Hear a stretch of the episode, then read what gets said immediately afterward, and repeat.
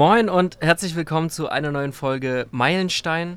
Ich sitze hier am Rande der Überstunde in äh, Dresden im Kraftwerk Mitte und bei mir ist der liebe Enrico von Smart Events. Hallo. Enrico, ganz kurz und knapp, wer bist du, was machst du? Genau, mein Name ist Enrico Dressler.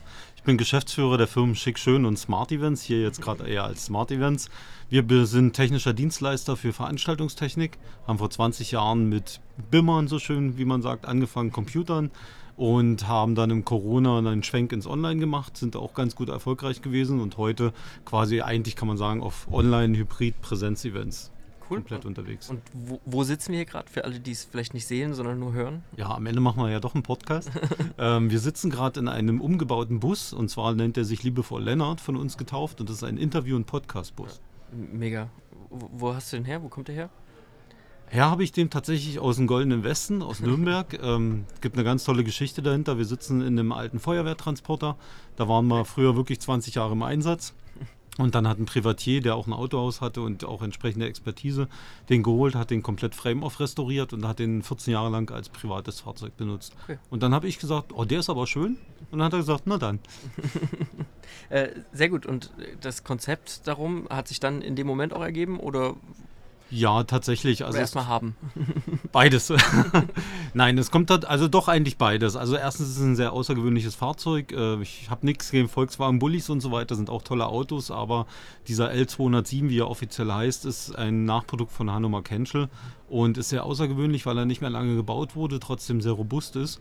Und ähm, das ist der Punkt, wo ich sage, das ist ein Eyecatcher, was Außergewöhnliches. Und die Grundidee dahinter ist natürlich der Zweck, den wir schon gerade gehört haben, Podcast, den wir auch ja gerade ausüben, und Videocast zu machen. Die zweite Intention dahinter ist, wir haben jetzt drei Jahre lang sehr erfolgreich Online- und Hybrid-Events gemacht. Mhm. Hybrid-Events stecken aber immer noch vorsichtig ausgedrückt in den Kinderschuhen. Ja. Ähm, aus verschiedenen Gründen. Da hätten wir die nächste Stunde dann schon voll.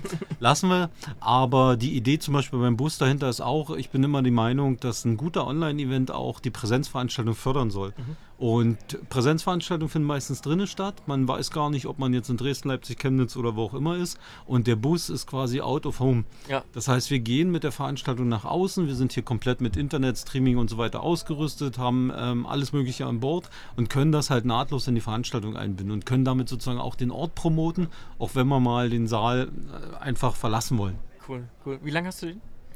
Der Bus ist jetzt ein halbes Jahr alt. Okay. Ähm, dann wären wir nämlich gleich schon beim Thema. Ähm, was waren denn dieses Jahr deine bedeutendsten Meilensteine? Vielleicht jetzt außer dem Bus, die du so äh, erreicht hast und die, die ja, für dich prägend waren dieses Jahr? Ja, gibt es natürlich viel. In der Veranstaltungstechnik erlebt man auch viel. Wir haben ja natürlich auch in den letzten drei Jahren eine enorme Dynamik hinter uns und das ist jetzt auch vorsichtig ausgedrückt. ähm, wie gesagt, wir haben die gut mitgenommen, haben aber auch jetzt das Thema, dass wir eben auch permanent am Neustrukturieren sind, die Firmen umstrukturieren, uns der Marktlage anpassen müssen. Highlight deswegen auch der Bus, dass wir es gleich fertiggestellt haben, weil natürlich Daily Business auch da ist. Jetzt ist gerade Juni, es ist sehr, sehr viel zu tun.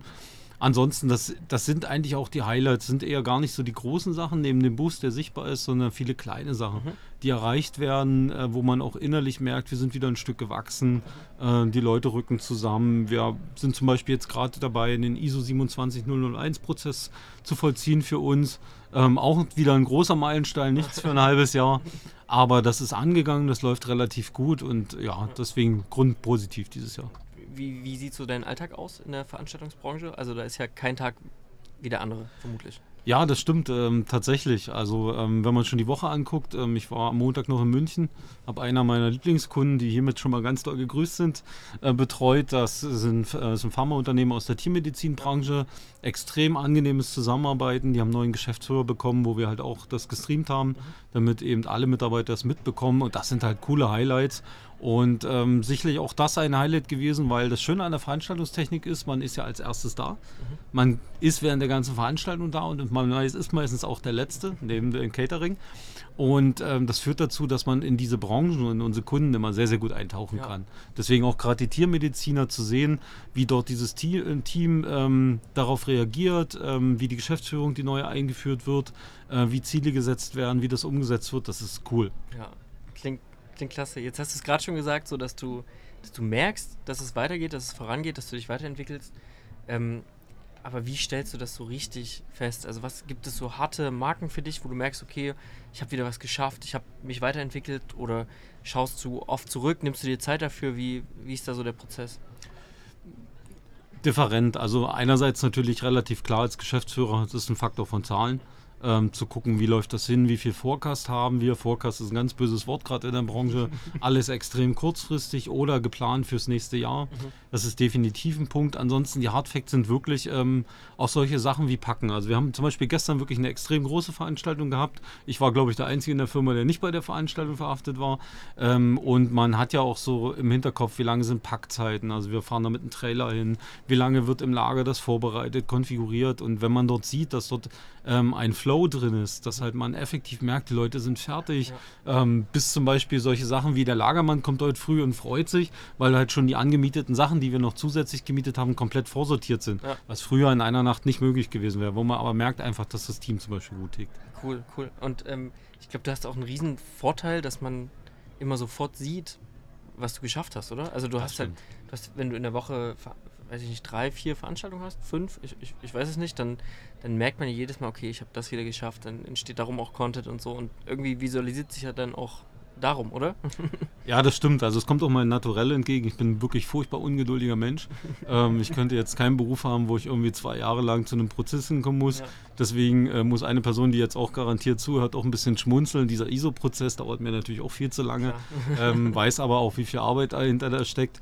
Aber das sind eben halt so die Punkte. Das ist das Schöne an Veranstaltungen dass man wirklich sehr schnell ein Ergebnis sieht, äh, man trotzdem sehr Perfektionismus an, Perfektionismus an den Tag legen muss, ähm, weil es gibt nur die eine Chance. Das ja. ist immer das so, was einen treibt, Stimmt, zu sagen, ja. wir haben Zeitlimit, es muss perfekt sein, wir haben natürlich auch Budgetrahmen und wir wollen für diesen Budgetrahmen das Beste rausholen. Und das ist halt wirklich auch ein Antrieb und dadurch, dass wir relativ viel B2B machen, wo halt auch Ziele vermittelt würden, ein Produkt präsentiert würden oder gestern halt Preise verliehen werden, wo Emotionen erzeugt werden, dann merkt man halt auch, ob seine Arbeit gut funktioniert. Ja, ja, ja. Und hast du da so, es sind ja immer zwei Welten so. Es ist ja einmal das, was hinter den Kulissen nicht klappt oder sehr gut klappt, einmal das, was der Kunde, der Gast am Ende merkt. Ähm, ist es dann häufig so, dass, dass du rausgehst und sagst, oh, heute ist, ist einiges schiefgegangen und das, ich war nicht so zufrieden, aber dass das vielleicht ein viel zu hoher Maßstab ist, weil das der, der Gast am Ende gar nicht merkt? Passiert dir sowas? Deutliches Ja.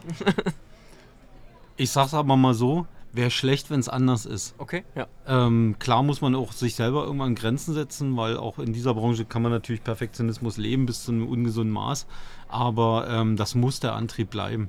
Ähm, es sind die großen Sachen, es sind die kleinen Sachen. Also ich gucke auch sehr genau gerne mal beim Licht hin, was passiert da. Mhm. Ähm, oder auch sehr simple Fakten, ist der Ton zur richtigen Zeit offen. Ähm, ich hasse nichts mehr, als wie der Tontechniker, der pennt und die ersten Worte fallen und dann merkst du wieder, das hat jetzt der Saal nicht verstanden. Das merkt dann aber auch der Laie. Ja. ähm, was hast du denn diese Woche schon gelernt? Wir haben jetzt Mittwoch, Jetzt schon drei Tage, um was zu lernen. Führungskultur. Okay. Also die Veranstaltung am Montag war wirklich ein exzellentes Beispiel dafür, wie man ähm, den Staffelstab übergibt, äh, wie man Leute motiviert, ähm, auch sehr sp sportliche Ziele kommuniziert, ja. aber so, dass halt auch die Mitarbeiter sagen, okay, das wird straff, aber ich kann mitgehen und das quasi mit dem richtigen Grad rüberzubringen. Also halt das nicht ins Lächerliche zu ziehen, logischerweise, dass das völlig abstrus ist, angedreht, aber auch nicht zu steil, damit auch alle mitziehen. Das war am Montag tatsächlich eine sehr große Lehre. Cool. Hast du sowas wie eine Lieblingsbranche oder ein Lieblingsformat, was du ähm, veranstaltest? Ja, ich sag mal so, das ganze Thema Mitarbeitermotivation an sich ist schon sehr, sehr cool, weil ähm, wir hatten auch eine große Lebensmittelkette. Dort hatten wir eine Veranstaltung, die ist Gemeinschaftswerk Kundenzufriedenheit. Okay. Das ist natürlich auch eine steile Aufgabe, wenn du mehrere 10.000 Mitarbeiter hast, ähm, dort einen Modus zu finden, alle so mitzunehmen, dass ein Großteil davon sagt, ja, ich muss die Kundenzufriedenheit steigern und diese Mechanismen auch mit unserer Hilfe das dann rüberzubringen. Ähm, eben genau diese Mischung aus Lockerheit, aber trotzdem diese knallharten Ziele auch zu, zu überbringen, das ist ein wirklich sehr spannendes Feld. Ja, ja. Ähm, was machst du denn, um so die kleinen Zwischenschritte und die kleinen Meilensteine zu feiern? Trotz deines Perfektionismus, der es vielleicht auch gar nicht so oft zulässt. Bei Technikern einfach, Spielzeug. Wie Okay, wir es ja. nennen. ähm, das heißt, es gibt mal Das eine Kiste. zum Beispiel, wo wir das zum Beispiel, auf jeden Fall. Ähm, muss nicht immer so groß sein und so, so ausufernd sein, aber es gibt halt auch in unserer Branche zum Beispiel Kistchen, ähm, die rechnen sich nicht, äh, das will man aber gerne mal haben und so weiter. Und das motiviert schon, wo sich dann Leute auch hinsetzen, noch ein bisschen was lernen oder mal eine Techniker-Philosophie-Runde macht beim Kaffee und so. Das sind unsere Motivationsgoodies. Klingt gut.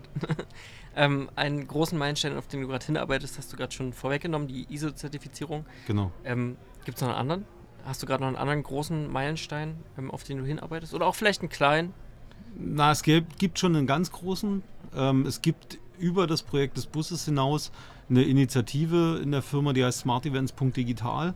Und die trifft tatsächlich jemanden, der noch härter zu knacken ist in dem Thema hybride Events als äh, manche andere Veranstalter. Es trifft Messen. Ähm, Ich war dankenswerterweise dieses Jahr auch schon eingeladen im Hauptverband der Messewirtschaft, AUMA. Durfte dort auch mal zeigen, was wir im Digitalen an KPIs vollbringen, äh, wo natürlich dann so ein bisschen schon fast Freudentränchen runterkommen, was man alles messen kann. Geht wohl doch. Es geht wohl doch. Aber ähm, umgedreht, äh, man natürlich dort auf sehr, sehr große Gesellschaften, sehr große Apparate tritt, die nicht so flexibel sind wie manche anderes B2B-Unternehmen, was einfach auch marktgetrieben ist. Und äh, das ist sicherlich ein sehr großes Ziel, mal einer Messe, zu, gerne in Kooperation, nicht im klassischen Kunde-Dienstleister-Verhältnis, ähm, eine große Messe durchzuführen, dort ein paar Sachen einzuführen und effektiv zu messen, bringt das was oder nicht. Ich sage ja nicht, dass ich die Weisheit mit Löffeln gefressen Ja. habe, aber natürlich haben wir in den letzten drei Jahren, also muss man auch eine Größenordnung noch zu nennen, wir haben mehrere hundert Events gemacht online. Hatten bis 250.000 Teilnehmer insgesamt jetzt drin. Da ist natürlich auch schon ein bisschen was an Erfahrungsschätzen da. Und das mal in so einer Größenordnung auszurollen mit so Modulen wie dem Bus, da gibt es noch einige andere Sachen mehr. Wie gesagt, wir könnten Stunden füllen.